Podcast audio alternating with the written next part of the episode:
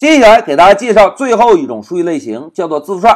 同学们，字符串这种数据类型，在我们前面的练习中已经大量的接触过了，对吧？所谓字符串，就是一串字符连起来的串。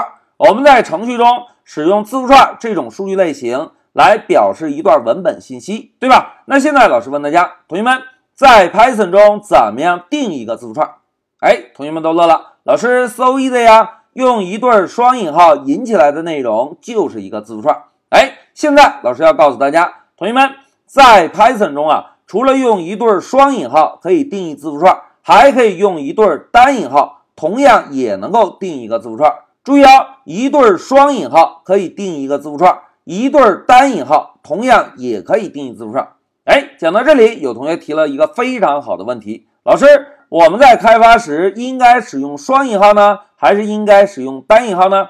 哎，在这里，老师先给大家一个建议，同学们看这里，大多数编程语言啊都使用双引号来定义字符串。哎，大家看，既然大多数编程语言都使用双引号，那么在我们开发时，如果要定一个字符串，是不是更倾向应该使用双引号？这样呢，可以跟其他编程语言是相通的，对吧？那有同学会问老师，在开发时，我们什么时候使用一对单引号来定义字符串呢？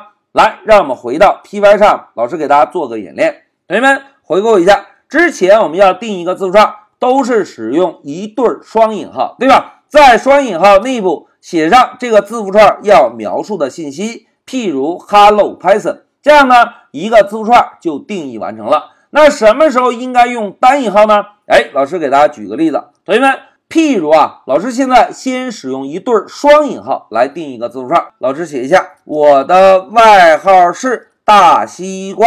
哎，同学们，按照我们对文字的使用习惯，一般称呼外号的时候，是不是更习惯用一对引号把外号引起来，对吧？那譬如我们用英文的引号，大家注意看啊，在大前面增加一个引号。在瓜后面增加一个引号，那同学们现在来看一下，现在这个 string 二还是一个完整正确的字符串吗？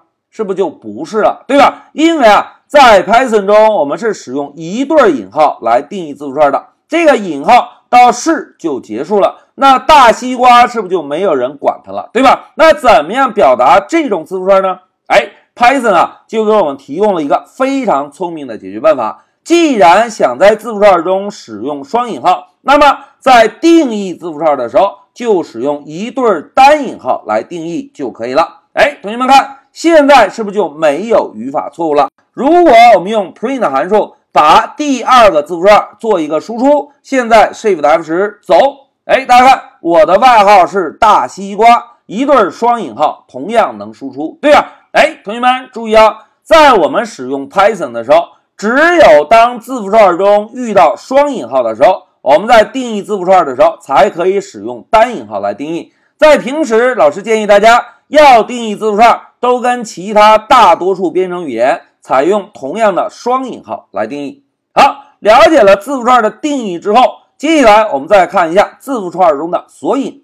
哎，同学们，之前我们学习列表也好，元组也好，是不是都有索引的概念，对吧？并且老师之前讲到过，我们可以把列表看成一个存储多个数据的大柜子。那现在来看啊，我们同样啊可以把字符串看成能够存储多个字符的大柜子，在每个小格子中，我们顺序的存储一个又一个字符。那从这个角度来看，同学们，我们是不是可以同样通过索引的方式，从一个字符串中获取？对应小格子中保存的字符，对吧？同时大家注意啊，在 Python 中所有的索引计数都是从零开始的。那现在让我们回到 Pycharm 做个演练。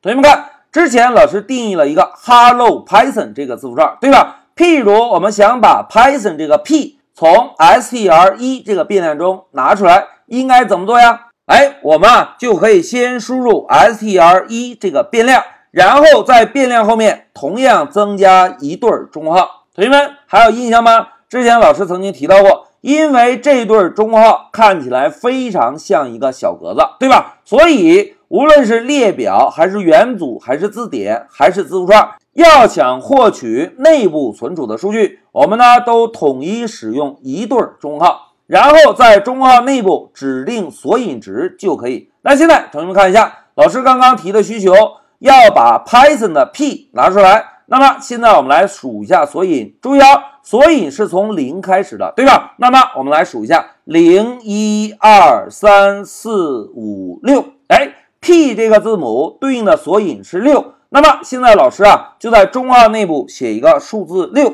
然后使用 print 函数做个输出。老师呢加上一个 print 函数。现在我们运行看一下效果，走，哎，大家看，控制台果然把 Python 这个 p 打印出来了，对吧？那通过这个演练，大家看，要从一个字符串中取出一个小字符，我们是不是就同样可以把字符串看成一个存储了多个字符的大柜子？要想拿出小字符，我们呢就在小格子中填写上这个小字符对应的索引就可以了，对吧？哎，现在再让我们回到笔记，同学们，既然我们可以通过索引的方式从一个字符串变量中拿到指定位置的字符，那是不是就意味着我们同样可以使用 for 循环，通过迭代便利的方式，把一个大字符串中存储的每一个小字符都拿出来呢？来，让我们回到 Py 上再做一个演练。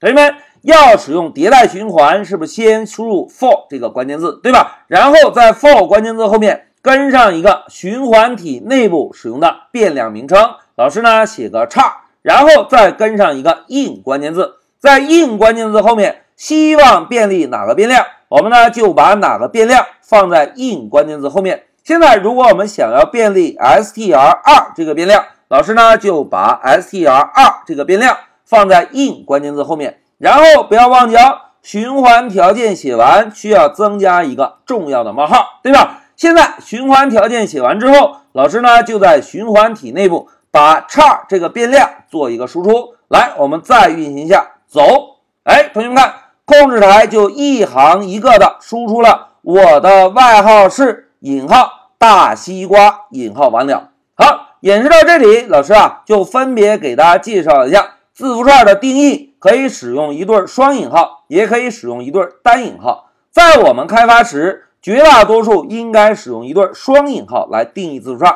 这样呢跟其他的编程语言是吻合的。